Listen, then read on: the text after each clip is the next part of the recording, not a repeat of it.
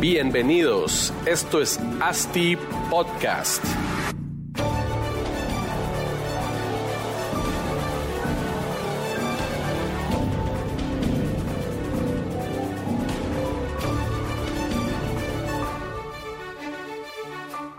Hola a todos, estimada audiencia, y bienvenidos a otro episodio de ASTI Podcast. Estamos ya en el episodio número 54 el día de hoy con una súper invitada y un súper tema que vamos a estar hablando.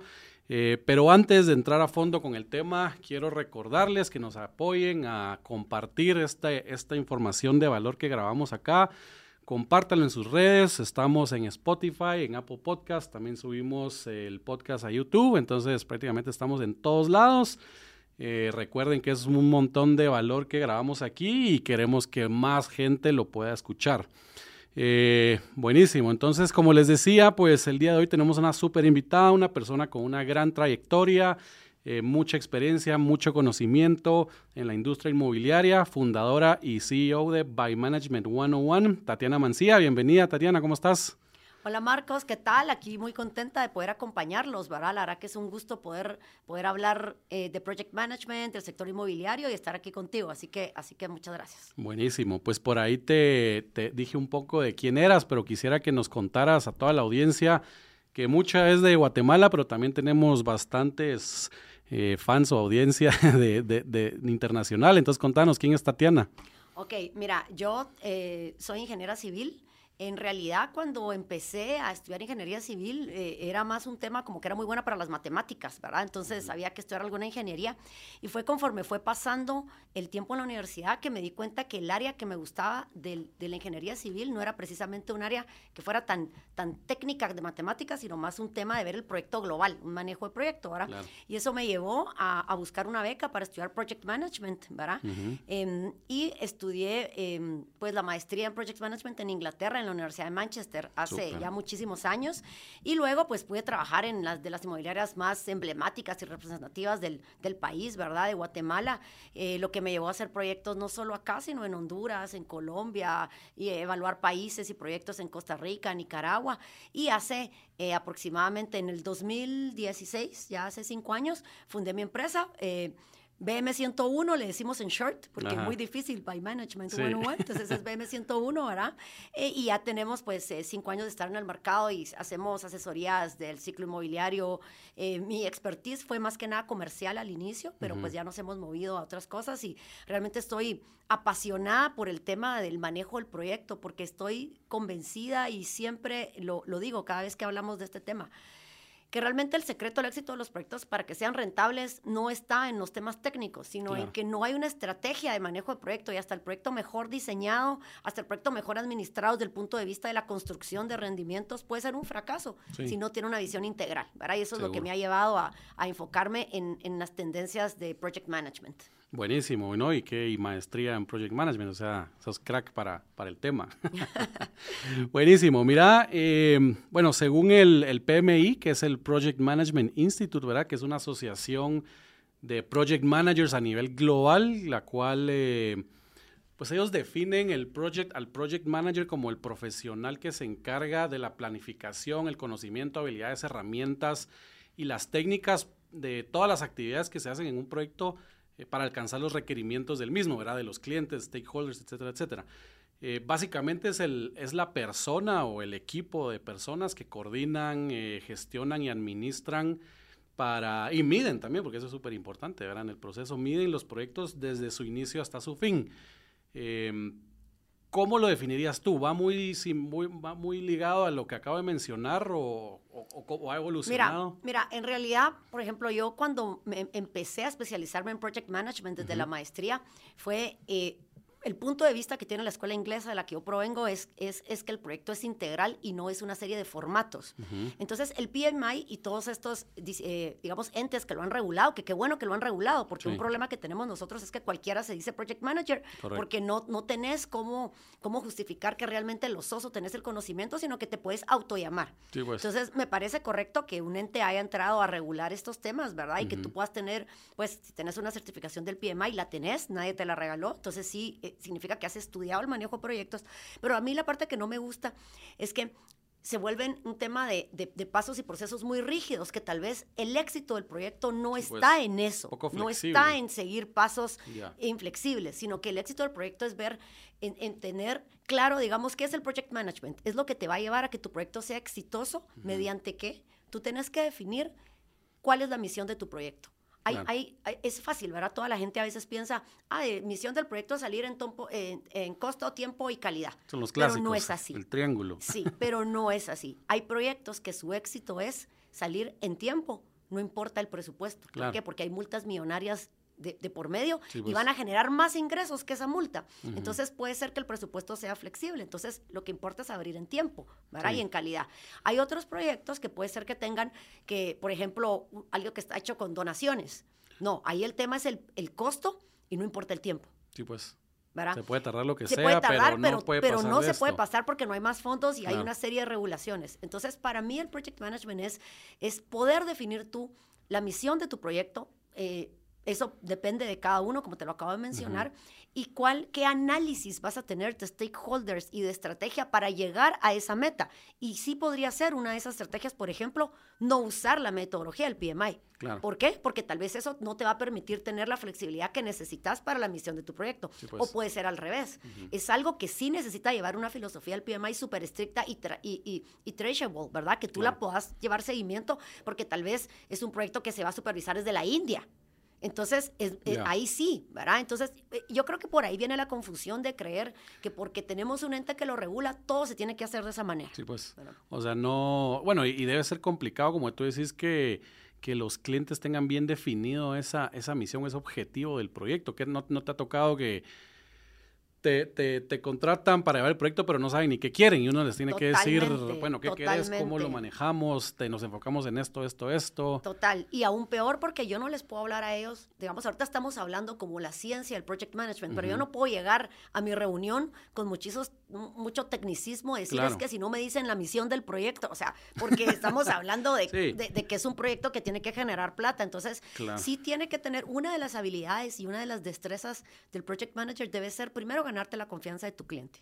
Que tu cliente confíe en ti. Eso es lo primero. para tomar decisiones sin consultar, digamos. Y que puedas también tener toda esta gestión de conflictos y esta excelente comunicación para que puedas transmitir y puedas captar cuál es el éxito del proyecto para tu cliente, que nosotros hemos tenido de todos los estilos, desde los que el tiempo es el éxito, que es como nuestra especialidad, digamos, ¿verdad? Por lo que la gente nos llega a buscar normalmente, pues. hasta que es el presupuesto, que también es nuestra especialidad por el tema del value engineering, ¿verdad?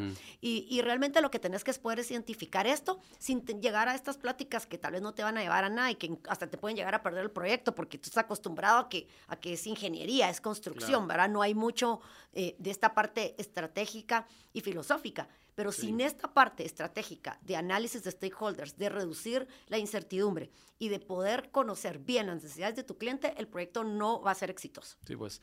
Y no, y bueno, en el momento que entra el project manager, digamos, en proyectos puramente inmobiliarios, ¿verdad? Y digo inmobiliarios porque yo creo que todo el, todo el tema del project manager también creció a raíz de no es no, no, no, puntualmente del, de la industria inmobiliaria, sino más de la industria tecnológica, ¿verdad? Como ellos manejan tanto proyecto, eh, estandarizaron pues procesos para, para ese tipo de industria, pero a lo que iba es que como nosotros, bueno, los project managers entran cuando el proyecto inmobiliario, digamos, si es un proyecto de venta, ya lo conceptualizaron, hicieron alguna primer modelo financiero y y como que hablabas de costos, normalmente, o suele pasar de que los costos están muy eh, fuera de lo que en realidad va a ser el proyecto como tal, ¿verdad? ¿Cómo has manejado esa parte? O sea, ¿cómo...? Pues mira, eh, eh, hay, realmente, em, como yo nací, mi empresa nació de las lecciones aprendidas de ser un project manager del desarrollador. Entonces, nuestra mentalidad no es una mentalidad de un constructor. Eso es lo primero. Entonces yo siempre le explico a mis clientes, si ustedes lo que quieren es un constructor, entonces no es con nosotros, porque nosotros somos, yo siempre voy a estar pensando en la rentabilidad, siempre voy a estar pensando en lo que el proyecto requiere, no tanto en mis números. Es decir, yo le voy a proponer, mire, ¿por qué no hacemos una bodega más? Y con esto, mire, cuesta tanto y puede pues. ganarle tanta rentabilidad y yo no voy a ser de los que decir, no, no, no, ocultémosle que hay un ahorro, ocultémoselo porque si no ya no salgo en presupuesto, ¿verdad? Entonces, eso me ha hecho que mis clientes se identifiquen bastante con esta visión. Pero lo más importante es esto, ya está cambiando la mentalidad. Y así como tenemos proyectos en los cuales hemos entrado ya con un presupuesto definido. Y nos toca decirle al cliente, mire, si usted quiere este presupuesto, hay que cambiar el proyecto así, también tenemos ya desarrolladores, ¿verdad? Que entienden que el mayor valor del project manager está entre más temprano se involucra en el proyecto, si logra estar en la planificación. Pues. Entonces, si tenemos ahorita, por ejemplo, clientes que nosotros acompañamos en la mesa de diseño conceptual con los arquitectos. Y desde ahorita yo le digo, mira, esa fachada que te están diseñando es súper complicada y es carísima. ¿La querés? ¿Solo estás seguro? No, no, no, no, yo no la quiero. Pero si la querés, pongamos estos índices en construcción y vas a vender a tanto ¿La querés? metro cuadrado. Entonces, ya tenemos clientes que nos dejan involucrarnos desde ese momento. Pues. Eso facilita toda la relación, ¿verdad? Y no tenés la, típica que si te dan un presupuesto que alguien más hizo y los planos y que tú digas, sabes que está mal hecho el presupuesto, ¿verdad? Y sobre todo te voy a decir una cosa, que es algo que, que se eh, es una mala maña, digamos, de algunos eh, project managers, que es ocultar la información a su cliente y es decir, ok, si me cuesta 100, yo le voy a decir que cuesta 150 y tengo 50 de colchón. Sí, pues. ¿Por qué lo hacen? Para no fallar en su ejecución. para quedar bien. Y para quedar bien, pero eso puede ir en contra del proyecto, porque tal vez si el cliente hubiera sabido que le cuesta 100 y no 150, toma otras decisiones y su proyecto queda mejor. Claro, es de ambas vías. También entonces puede pasar a que tú le puedas decir, mire, esto que creyó usted que le iba a costar menos, le va a costar más. ¿verdad? ahorita es una confianza de ambas vías, ¿verdad? Ahorita seguro pasó, bueno, hasta nosotros nos está pasando en proyectos, pues de que se, se, se, estipuló un precio por metro cuadrado de construcción y con esta pandemia, estos precios tan altos que están de materiales, hay que, hay, hay que estar viendo qué estrategias se usan para nivelar los proyectos porque desproporcionado completamente. Sí, mira, nosotros tuvimos eh, subidas en temas de, de, cable en electricidad, ¿verdad? Eh, tuvimos problemas de entregas más que nada con producto que venía, digamos, para cocinas, ¿verdad? Eh, madera, piedras. Lo logramos solventar y creo que logramos hacer un buen más menos, ¿verdad? Tuvimos también un tema, por ejemplo, em, supervisores, total, equipos completos contagiados, entonces es una pues. obra sin dirección. Correcto. ¿Verdad? Entonces... el eh, celular. E, exacto, entonces sí tuvimos todos estos retos, yo creo que han sido lecciones aprendidas y afortunadamente pues en todas logramos hacer gestiones que pudieron minimizar esto, ¿verdad? Sin embargo es un hecho que pasó, sucedió, ¿verdad? Y más creo que, más en, ahorita en estos momentos está pasando más que al inicio de la pandemia. Creo que al inicio había mucho positivismo de nuestro gremio, ¿verdad? Que es un gremio fuerte y que íbamos a poder seguir adelante sin estar alterados, ¿verdad? Y si logramos eh, resolver muchísimos, otros tuvimos que venir y con otras estrategias, como dices tú, para poder balancear. Sí, buenísimo. Mira, y hablaste de, de, la, de la construcción, ¿verdad? Sí, yo soy project manager y no construction manager, ¿verdad? Una, unas cosas completamente distintas. Y muchos de los que nos escuchan o nos, nos van a escuchar, o los que nos están escuchando, mejor dicho, eh, probablemente se dedican a gestionar, administrar proyectos, ¿verdad? Entonces, contanos un poco cuál es la diferencia entre los dos para que se sepan definir y, y ok, el project manager no va a hacer estas, no, no tiene estos alcances y el que el construction manager sí. Bueno, mira, me voy a remontar con eso a lo que tú estabas hablando del inicio del, de la ciencia, project management, digamos, y aplicada al, al desarrollo inmobiliario y construcción. Realmente el project management nació de los proyectos aeroespaciales, es decir, del, de que se quería llegar a la luna, del satélite, cosas que tienen que ser exactas, en las que no puedes fallar, ¿verdad? No como, como acá con entregas, ¿verdad? Que es típico nuestro gremio que siempre es tarde, ¿verdad? Hasta en la promesa ponemos tres meses después, por si acaso. Exacto, ¿verdad? Entonces, así nació el project management, como una, algo para llevar el control de estos proyectos espaciales. Luego se movió a, como bien dices tú, a informática.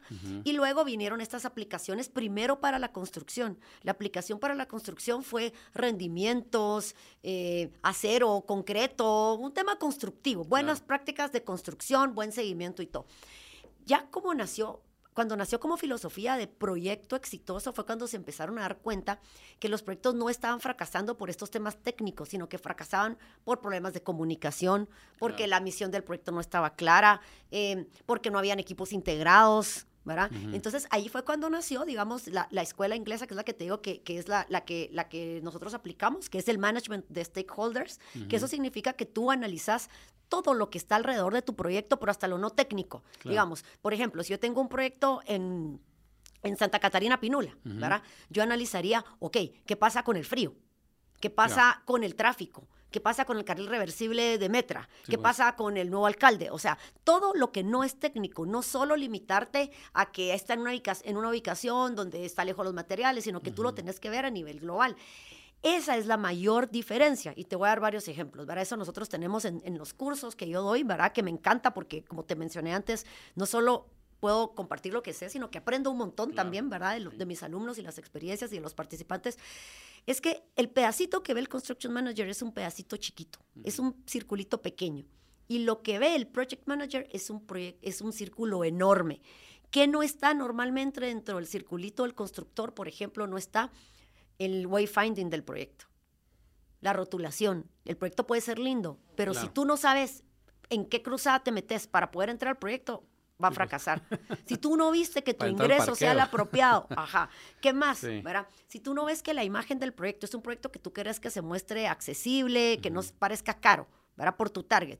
Pero resulta que le pusiste acabados que asustan porque parecen muy caros, la gente no va a llegar tampoco. Entonces el project manager debe determinar la personalidad del proyecto, todos estos aspectos que hacen al proyecto exitoso que no son de construcción. Para eso tú puedes contratar a un experto constructor que va a saber mil veces más que tú. eso es lo que yo les digo siempre a mis constructores. Miren, si yo los traje a ustedes es porque ustedes son muchísimo mejores constructores de lo que yo puedo ser. Da la casualidad que yo soy ingeniero civil y también pues. entiendo y también sé y todo. Pero realmente eh, el talento del project manager es poder encontrar a los mejores en cada área y poderlo hacer integral la visión debe ser comercial. No estás hablando de cumplir presupuestos, estás hablando de lograr rentabilidades, no estás hablando de cumplir calidad, estás hablando de lograr la expectativa del cliente, ¿verdad?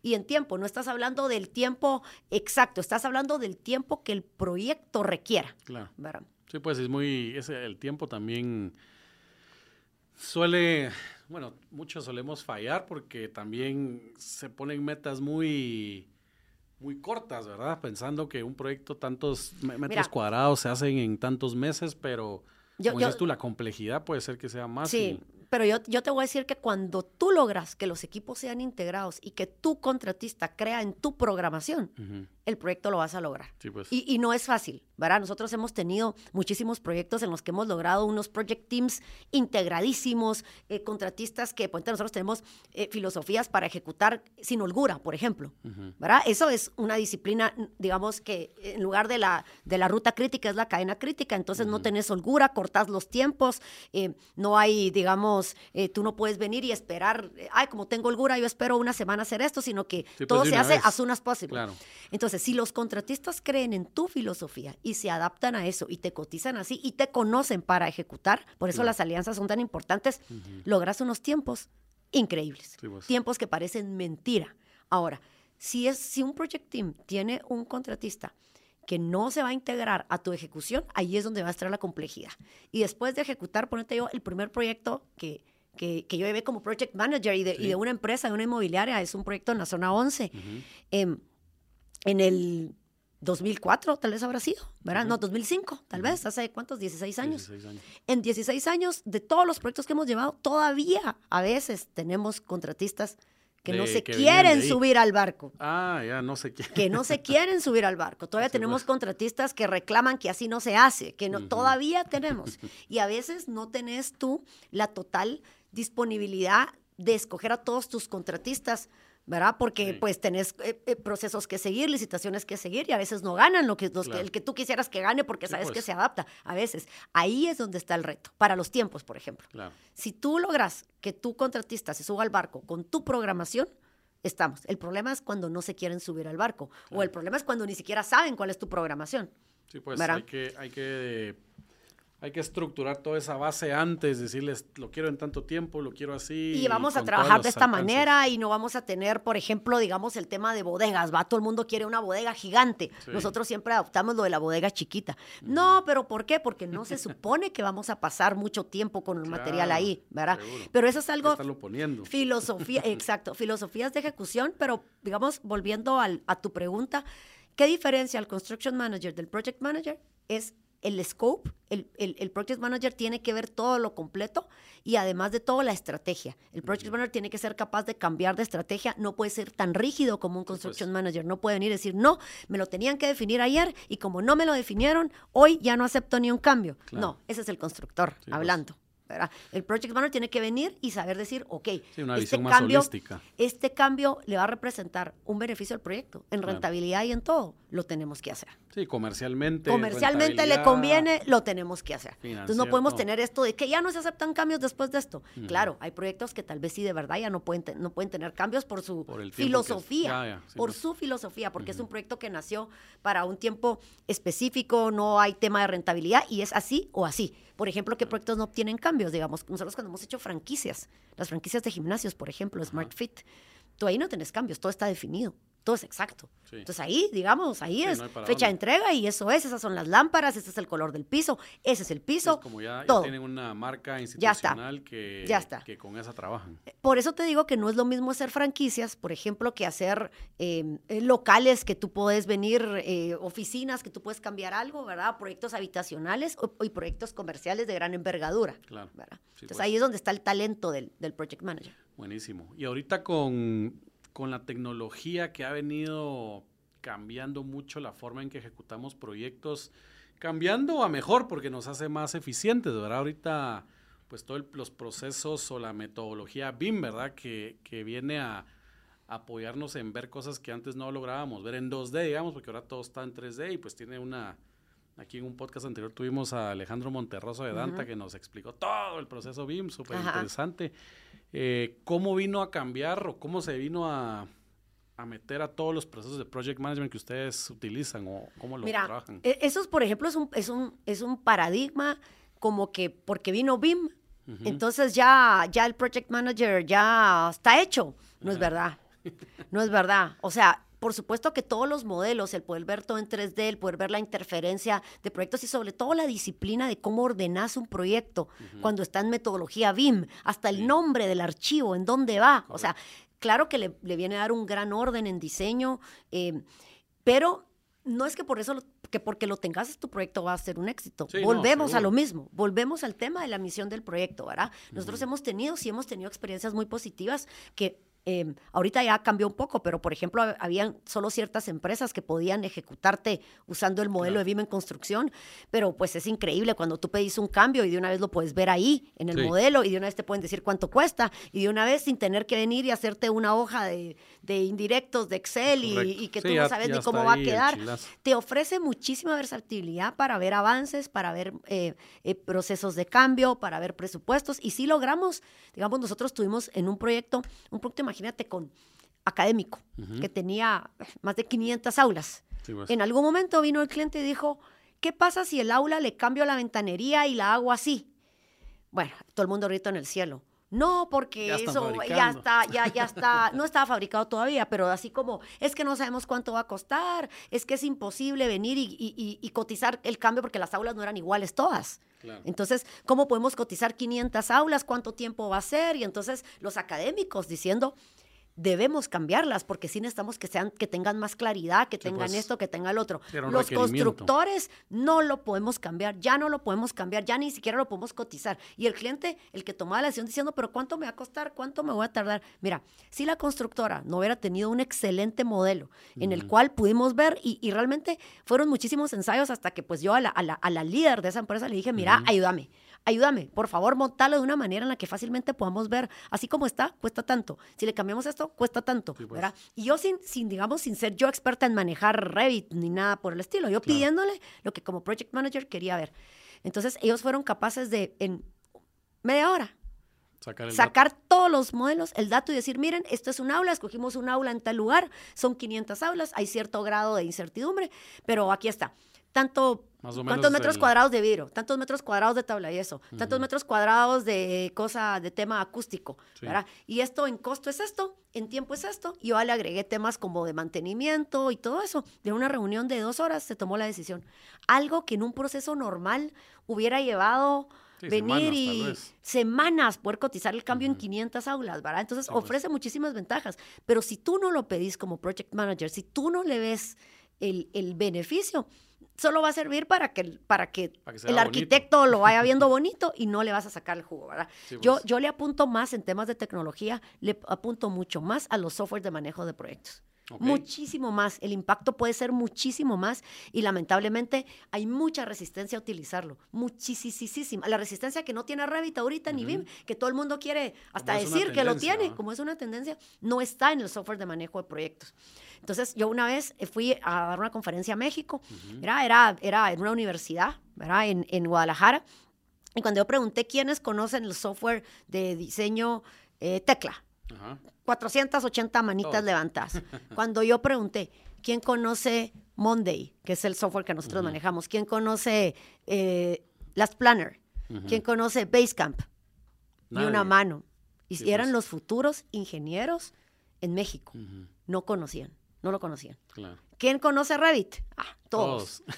Pero el software de manejo de proyectos está totalmente underrated, ¿verdad? La gente no le ve la utilidad y realmente en esa plataforma tú puedes tener compartida toda la información de tu proyecto. Tú puedes ver cuando alguien le hizo una modificación al plano. Entonces ya no es tal, es que no es la última versión. Ahí no hay pierde, porque los Sí, planos están ahí en el software en Monday donde tienen acceso todos. Entonces tú puedes verlo quién hizo la última modificación. Cuando tú preguntaste ahí, por favor me pueden enviar, me pueden corregir tal presupuesto.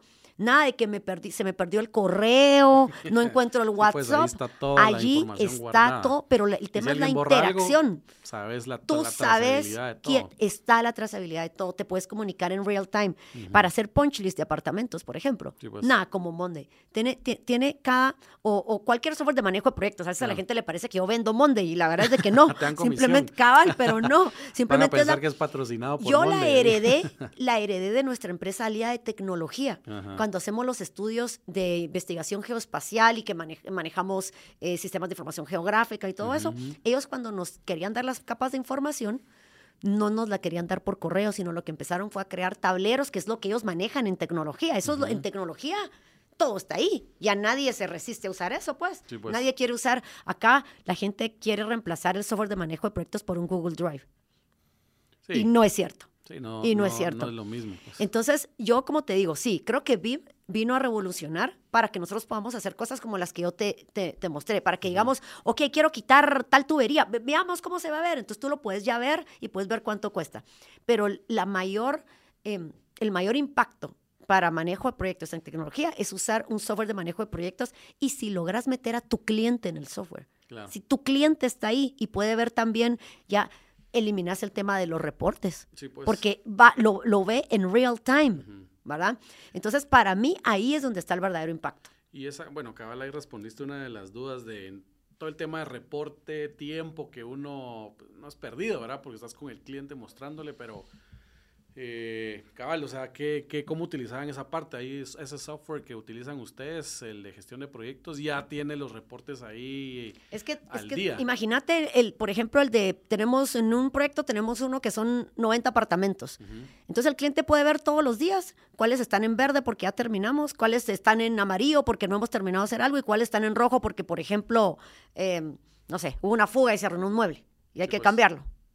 Entonces, eso no necesitamos venir, generarlo en Excel y enviárselo por correo, porque él lo puede ver en real time y nos pregunta ahí mismo, ¿verdad? ahí? O- Logramos el éxito y viene y nos pregunta y nos dice, ok, entonces el mueble hay que cambiarlo, ¿para cuándo, estaba, eh, cuándo va a estar listo? Entonces, nada de que nadie lo vio, ¿verdad? Entonces, la reportería se simplifica muchísimo y es más, aún si tu cliente no se sube a Monday, porque es complicado que se suban a Monday, tú puedes generar un proyecto, un, un reporte con un clic. Sí, pues. En lugar de estar viendo cómo lo montas, ahí mismo tenés, puedes generar, en lugar de project, puedes tener eh, programaciones que vienen de tus actividades y que de una vez lo puedes tener en vista de Gantt o en vista de tabla o en vista de, carga de trabajo. Amigable a la vista del... del Exacto. del cliente. Tú lo puedes eh, poner amigable a la vista, ¿verdad? Entonces, el, el- el usar el software de manejo de proyectos nos da eh, hasta esa ventaja en reportería, ¿verdad? Sin embargo, viéndolo sin el software de manejo de proyectos, porque también hemos tenido clientes que no se suben y que les mandamos la pues. invitación, está incluido en nuestro fee,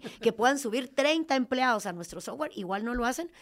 Em, mira, el reporte, digamos, en Project Management es de las cosas más importantes, porque Sí. si no hay reportería, ¿cómo puedes tú garantizar cómo va tu proyecto? ¿verdad? Si tú no lo puedes demostrar. Entonces, em, yo siempre les digo que hay que hablarle al cliente en el idioma que el cliente escoge. El que entiende. Sí, Tú no pues. puedes pretender que todos tus clientes, tenemos clientes expertos, que es un one-page report, Sí, pues. en el cual son Ahí porcentajes de ejecución, barritas, números, excelente.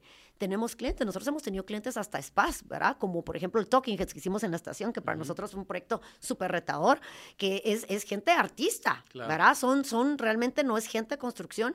Entonces le hacíamos una presentación en el idioma que entendía y, y, y se la... Con y- tijeritas. con- no, no, realmente, y era, era bien em, retador. ¿verdad? Porque a ellos les importaba la imagen de su salón, que fuera pues, abrir, tenía sí. que abrir antes de Semana Santa, no podían dejar de operar ni un día, o sea, tenían un montón Sí, de costo de no requerimientos, operar era el costo de no operar, y no dejaron ni de operar ni un día. Pudimos ir a sacar todo lo que había que sacar, digamos, teníamos hasta medido el tiempo entre, entre la ubicación antigua y la nueva Sí, y pues. todo, pero gracias a que le hablamos en su idioma al cliente, pudimos entender sus necesidades y el cliente entendernos por qué necesitábamos algo y por qué no. ¿verdad? Claro. Y hemos tenido clientes, por ejemplo, que odian el correo, no les gusta el correo y solo pueden ver WhatsApps. Pero Algo hay. informal, claro. pero hay. por ahí ven la. Entonces, nosotros nos rápido. echamos todo el Smart Fit de Próceres y la ampliación en tiempo récord con un presupuesto súper ordenado con el cliente comunicándose únicamente por WhatsApp. Sí, pues. Así. Pues, acoplarse y Tenés ser que flexible. entender, claro, eso no significaba que nosotros no teníamos nuestros propios reportes, de- o sea, no, no, no es que entonces ya no había control del proyecto, solo que él no lo necesitaba ver en la plataforma como el cliente experto que necesita el reporte de ejecución completo. Correcto. ¿verdad? Entonces yo diría que el secreto de, lo re- de la reportería es hablarle a tu cliente en su idioma para que te entienda, adaptarte tú a eso, no querer ser catedrático del cliente y enseñarle a hacer cosas porque es un negocio. porque es un, no es un negocio, normalmente no es un negocio, ¿verdad? Y además, si tú puedes usar la tecnología a tu favor, excelente. Mira, y en temas de reportería, ¿qué es normalmente, pues para un desarrollador, ¿verdad? Un proyecto de desarrollo inmobiliario, ¿qué es normalmente lo que te piden en un reporte? ¿Qué es lo que ven? Y cada cuánto lo ven también.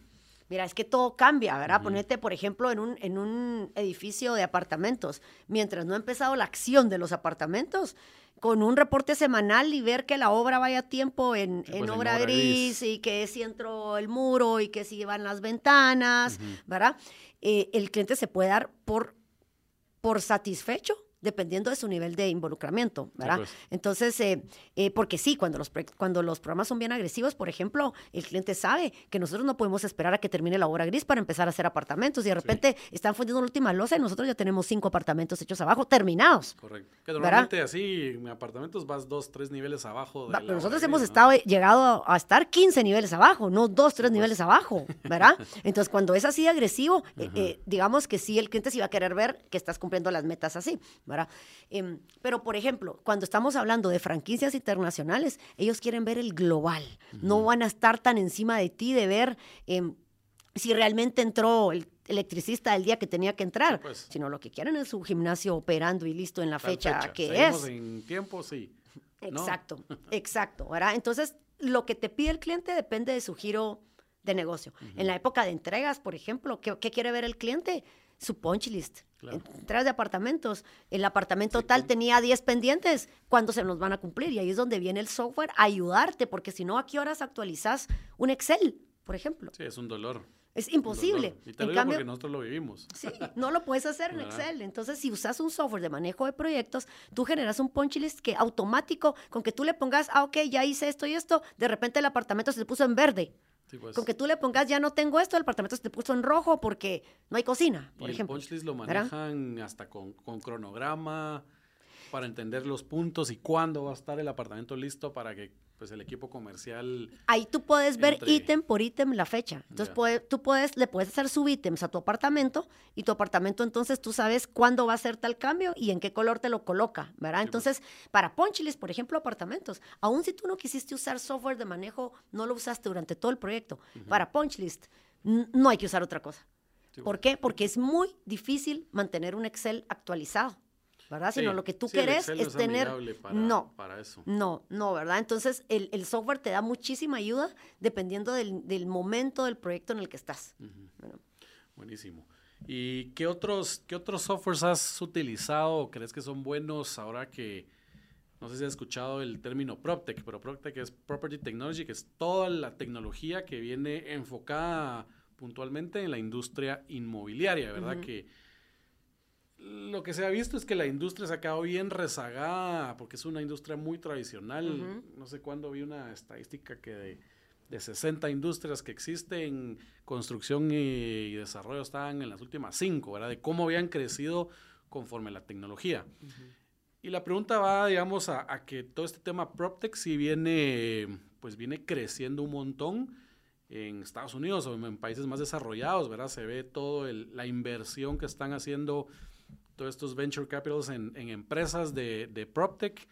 ¿Y qué has visto? O sea, ¿qué, ¿qué, es la tendencia para mejorar la ejecución de proyectos, administración de proyectos? Algo más que se venga, que hay que empezar a poner el ojo, aunque todavía no esté, no lo estemos implementando ya, pero qué cosas nos va a venir a facilitar pues la vida. Yo creo que la metodología BIM en todas sus fases, por ejemplo, poderlas llevar a Operation and Maintenance es de lo que más deberíamos nosotros estar buscando.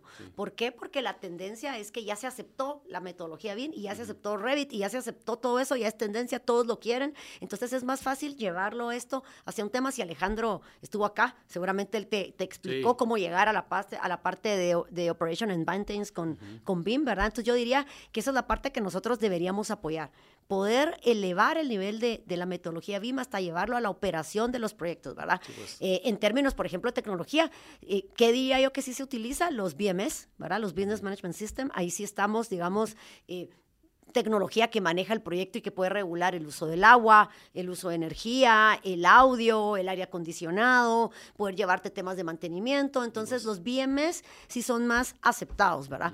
Pero yo te diría que con la resistencia que tiene nuestro gremio, al tema de la tecnología. Creo que es por ahí por donde nos deberíamos ir, por ahí, por el tema pues. de, de, poderle sacar el jugo a la metodología BIM y poder implementar muchísimos eh, BMS, ¿verdad? Eh, a mí me, impresiona, por ejemplo, hace tres años en una en un apartamento modelo de un cliente. Él tenía como uno de sus features una Alexa para controlar la iluminación. Sí, pues. Nadie lo quiso hace tres años. Nadie lo quiso. Nadie, nadie compró el upgrade. Nadie lo compró. Y ahorita cuando que se están entregando los apartamentos y les contamos a los clientes que dentro de su eh, cuota de financiamiento hubieran podido meter su Alexa, que le controlara toda la iluminación, su aire acondicionado, ahorita no pueden creer que no lo tomaron. Sí, seguro. Entonces yo creo que sí tenemos que tratar, o sea, ahí el cliente fue visionario, pero el mercado no estaba en ese momento listo. Eh, ahorita ya, ¿verdad? Ahorita, por ejemplo, control de acceso yo creo que ya le deberíamos de, entrar todo a reconocimiento facial y no a la tarjetita que se pierde, pero todavía estamos en pañales en esa parte. Y yo creo que es tema también de los desarrolladores que no lo, o sea, que no se meten a indagar en la tecnología y que no lo empiezan a implementar, ¿verdad? Porque pues eso ya, ya existe. Me, dio risa cuando comentaste, porque yo también tuve un, ejemplo de, ese que pues entregamos un apartamento automatizado, un apartamento segmento C menos tal vez, ¿verdad? Pero hasta hubo una clienta que decía que tenía miedo porque hablaba la... en, ese, momento era un Google Mini, no era, no era la Alexa, pero, pero que, me está hablando el, el, equipo, ahí me prende la luz, entonces hasta como que del demonio, una cosa así decía, era con miedo, no lo aceptaban, pero también que no, no, no, no aceptaban la tecnología. Ahora entregamos, nosotros entregamos todos los apartamentos con un Alexa incluido y luces y switches y ventanas. Es que, y es que ahora, por eso te lo digo, pero este mismo cliente hace tres años, nadie quiso comprar el upgrade de pues. automatización. Nadie lo quiso, nadie lo vio, a nadie le pareció interesante y ahorita todos lo hubieran querido. Claro. ¿Verdad? Entonces yo creo que un poco, un poco de, de sí tratarnos de, de, como desarrolladores, ¿verdad? Movernos un poco hacia la tecnología. Eh, y, y, bueno, eso también va a los temas de, de, ejecución, ¿verdad? Los temas de ejecución. Yo creo que los, los, em, la manera en la que ejecutamos los proyectos tiene que cambiar, ¿verdad? Todo este tema, por ejemplo, que te digo de la holgura y de que así se hace y así se hace.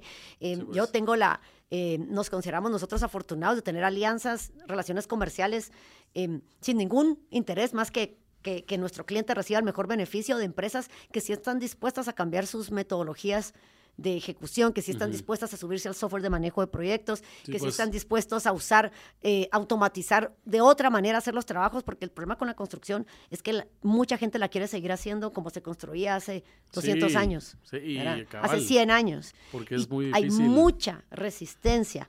hay, hay, una, hay todo un paradigma, por ejemplo, de que tú no puedes, digamos, eh, Tú no puedes limpiar un área si no está 100% terminado. O sea, tenés que limpiar un área. Porque si el área no está limpia, el proyecto se atrasa. Y eso parece que y no. se ven detalles, ¿no? No se ven detalles. Entonces, eso es algo como también como de cambiar el paradigma. Entonces, yo diría que nuestra, nuestra industria está trazada no solo en temas como de, como de manejo de software eh, y todo esto que vimos de automatizaciones, sino también en aceptar los cambios en ejecución culturales. Y ese es uno de los mayores retos del Project Manager. Buenísimo.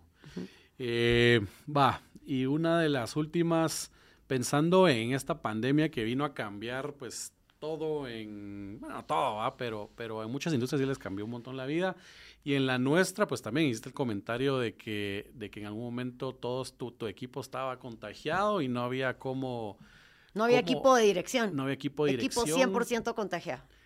Esperemos que eso termine, ¿verdad? Pero ciertas lecciones aprendidas hay de todo esto, todo el tema remoto, cómo, cómo, cómo, cómo nos manejamos, cómo administramos, pues el, el, el software que utilizas creo que nos ayuda un montón a evitar ese tipo de cosas, pero ¿qué crees que, cuáles crees que serían tus lecciones aprendidas después de esto y ver que, cómo, cómo, cómo vamos a mejorar todo el, la, el project manager? ¿verdad? Mira, yo creo que sí hay que ver, por ejemplo, digamos, para ser totalmente objetivos, el uh -huh. tema de los suministros se vio afectado. Entonces sí. nosotros tenemos que saber que la cadena de suministros puede afectar a nuestro proyecto. Entonces, si tenemos nuestro cliente, tiene un deep pocket, tú puedes pedir todo de una como vez. de una vez y, Claro. y lo vas a embodegar. ¿Qué pasa si no tenés un deep pocket? Sí. No siempre tenés un deep pocket. ¿verdad? Ahí es donde viene casi Pocos. nunca. Sí. ¿verdad? Entonces ahí es donde viene el tema, ok, entonces ¿qué, ¿qué sí de verdad me va a afectar y qué de verdad no me va a afectar? Entonces el tema de la cadena de suministros y el anticiparte, pero todo eso vendría a ser parte del análisis de stakeholders de situación, ¿verdad? pues. Que tú dirías, bueno, ahorita, ahorita hay problemas con los suministros, entonces el, el elevador es lo primero que tengo que, Que pedir. que pedir. Mira lo que nos pasa a nosotros con el elevador, que realmente por eso me gusta a mí que las empresas sean innovadoras y, y, y se atrevan a hacer cosas diferentes y crean en ti. Vamos a instalar y vamos a instalar este elevador, ¿verdad? Pero tú sabes que para instalar un elevador, ¿cuál es la clásica? ¿Cuándo se empieza a instalar un elevador? Cuando termina la obra gris. Sí. Cuando termina la obra gris, se empiezan a poner las vigas, Vigas y ¿verdad? luces. Y luces. Y entonces, de que termina la obra gris, toma en cuenta unos, no sé, por ejemplo, si fuera un edificio de 20 niveles, un mes y medio en que te pongan las vigas y hasta ahí puedes empezar a instalar el elevador. Eh, y el elevador 18 semanas, o sea, te vas a quedar esperando al elevador. Sí, pues. ¿Verdad? Y un, si- un edificio de 20 niveles sin elevador no puede funcionar. FHA Sí, no, no, te aprueba, no te aprueba. ¿verdad? Entonces, Nadie a- se quiere mudar. nadie se quiere mudar, entonces no lo puedes hacer así, pero tampoco puedes, entonces, yo, yo siempre le digo a, a mis clientes que nosotros hacemos nuestros proyectos como que fueran ellos. Si es la inversión de mi empresa, de mi familia, y yo puedo tener mi proyecto, empezarle a ver retorno al 15 meses en lugar de a 20, Sí. cambiando la manera de ejecución, claro, hay un riesgo de por medio, hagámoslo. Sí. Entonces, en este caso, mira lo que hicimos, que fue, es realmente, em, tuvimos resistencia de todos los proveedores que no creían mucho, pero finalmente lo creyeron, todo fue un éxito. El elevador se empezó a instalar, y esto es un tip que les doy, ¿verdad? Se empezó a instalar cuando íbamos a un 60% de la obra gris. Ahí empezamos a instalar el elevador. Sí, pues. ¿Cómo lo hicimos? Em, el, el que hacía las vigas tuvo que creer que iba a poder instalar las vigas y no iba a perder el plomo después. Sí. El primer problema era, no, yo no entro a instalar porque los elevadores se hacen así, se hace hasta que termine. Claro. Los, eleva- los de elevadores que con- les voy a hacer la publicidad fue Elevatec para, para que darle su, mer- Cabal, eh, su mérito. su mérito. Dijeron, no, en todos los niveles del mundo, ya, en todos los países del mundo, del primer mundo, ya no se espera que termine la obra gris, sino que podemos hacer dos ductos. Entonces vamos a cerrar, necesitamos un 60%. Entonces cerramos hasta el nivel 12 y se hizo una tarima como que fuera el final del edificio. Entonces los de las vigas, los de las vigas con miedo a perder el plomo, pero los del elevador, no, no importa, no lo vamos a perder, no se preocupe. Entonces, obligados. Fue un tema de que decían, no, no lo vamos a hacer, hasta que yo hablé con el dueño y le dije, mire, O, pues, o lo hacen o. no, eh, O adiós. ustedes dijeron que se iban a acoplar a nuestra manera de pues. ejecución y esto es ahorita no tener holgura y todo. Y dijo, bueno, ok, vamos a confiar. Instalaron las vigas, ¿verdad? Em, luego, cuando terminó la obra gris, se hizo la otra fase del elevador, ¿verdad? Y te puedo decir que eso nos hizo ganar seis meses.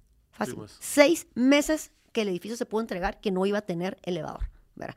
Pues. ¿Cómo se logró? Por medio de nuevas técnicas y nuevas modalidades de ejecución que son las que nos tenemos que atrever Sí, como hacer. La ingeniería, pues, buscar maneras más eficientes de Pero hacerlo. eso, por Sí, ejemplo, si tú estás tradicional y sos un constructor tradicional, todo este tipo de técnicas te van a molestar. Si tú sos un desarrollador que no, no que, le- que sos risk averse, Sí, no pues. te van a gustar estas técnicas tampoco. Claro. ¿verdad? Entonces, por eso es muy importante la misión del proyecto. Si mi cliente prefiere su inversión segura, no es tal vez su, su- en 20 meses. en 20 meses, porque no quiere, porque tienen, normalmente tienen otros negocios Sí, y eso pues. es una industria adicional.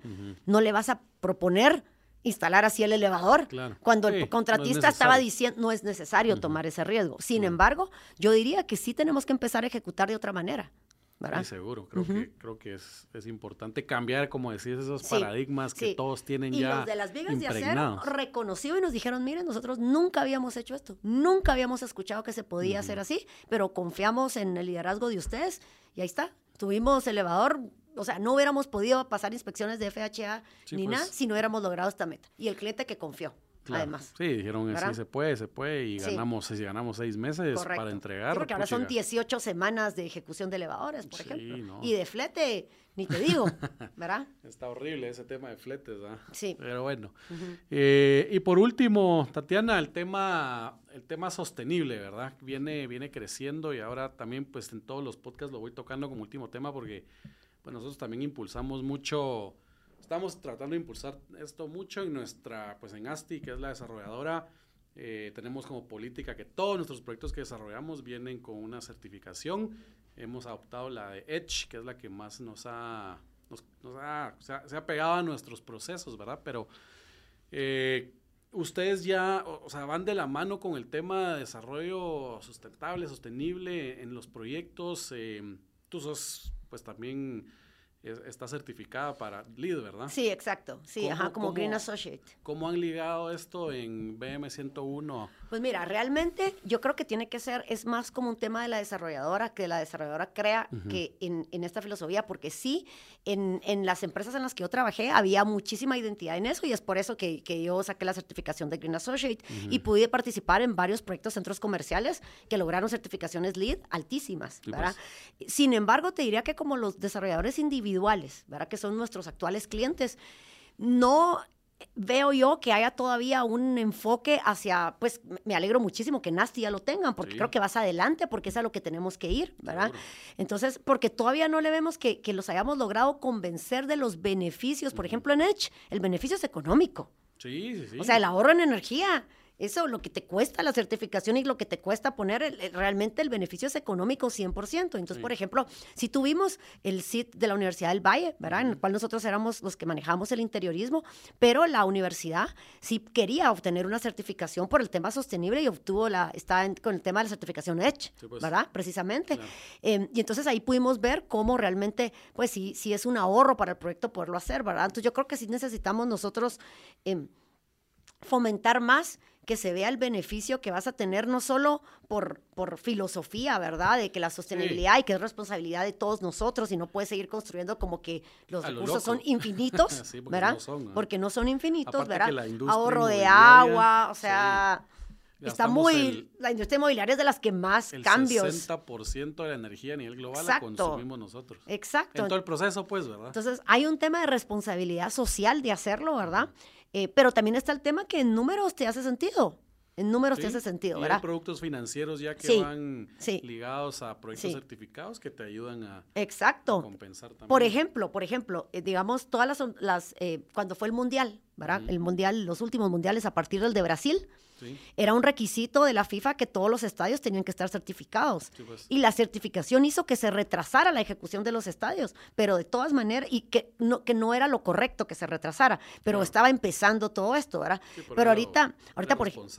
Exacto, ¿verdad? Pero entonces todas estas tendencias sí, sí han venido a cambiar a nivel internacional. Digamos, nosotros tenemos clientes internacionales, una, tenemos un cliente, una multilateral a nivel internacional que estuvo, eh, nosotros le ayudamos a buscar oficinas, ¿verdad? Estaban buscando dos mil metros cuadrados de oficinas y uno de los requisitos que más pesaba era que el edificio tuviera alguna certificación. Claro, Y fue muy difícil encontrar varias opciones. sí, pues. O sea, fue, no, no, no está en el mercado, no, no está en el mercado. Entonces, y además, eh, luego esta entidad, después de hacer su diseño, ¿verdad? Sí es uno de los temas que tiene que certificarse. Edge, Claro. LEED, WELL, todas las sabidas y por haber, porque es una entidad internacional. Pero nuestra infraestructura no a nivel nacional no le estaba llegando a los requisitos que querían. Por ejemplo, pues. otro de los requisitos eran escaleras de emergencia presurizadas, Ya. ¿verdad? Sí, pues. En edificios. Sí, que y son eso, pocos también que lo muy hacen. pocos, Sí. muy pocos. Entonces yo creo que, que no, estamos, no estamos haciendo lo suficiente, tenemos que movernos más. La entidad internacional y los entes académicos están, ¿verdad? Muchísimas desarrolladores responsables como, como ASTI y otras, pero a nivel general creo que, que todavía nos falta. Sí, buenísimo. Pues muchas gracias, Tatiana. Hemos llegado al, al fin, ya llevamos bastante tiempo y la verdad es que podríamos Pasa hablar de todo rápido. esto. Sí, pasa súper rápido, te lo dije. Sí. y de esto podríamos hablar un montón más, ¿verdad? pero probablemente en alguna otra ocasión te invitamos a que. Claro, a segunda que parte, Cabal, segunda parte parte. 2 de, de Project Management. ¿verdad? Claro que sí. Buenísimo, Tatiana. No sé si, si tenés algo, algunas palabras finales o tu contacto por si te quieren hablar para algo. Pues sí, mi correo, mi correo, para, Ah. para bueno, también para que podamos O discutir platicar, de temas sí. de project management que a mí me apasiona, ¿verdad? Y más cuando me llevan la contraria, me apasiona más, ¿verdad? Eh, no, muchas gracias, agradecer la oportunidad de Asti. Qué bueno que se esté tocando el tema del project management, porque sí creo que está de moda la palabra, pero, la, pero la aplicación estamos mal, ¿verdad? Sí. Entonces creo que esto educa muchísimo a, a- a todos, ¿verdad? Uno aprende mu- mucho de estas experiencias. Mi correo es tatiana arroba bm101.com.gt. Voy a repetir, tatiana arroba bm101.com.gt. Y BM101 está en todas las plataformas sociales también para que nos puedan encontrar. Y muchísimas gracias, Marcos. No, hombre, a ti gracias por el tiempo y a toda la audiencia, pues un gusto estar nuevamente con ustedes en el episodio número 54. Esperamos seguir grabando aquí más seguido y muchas gracias. Nos vemos en el siguiente podcast.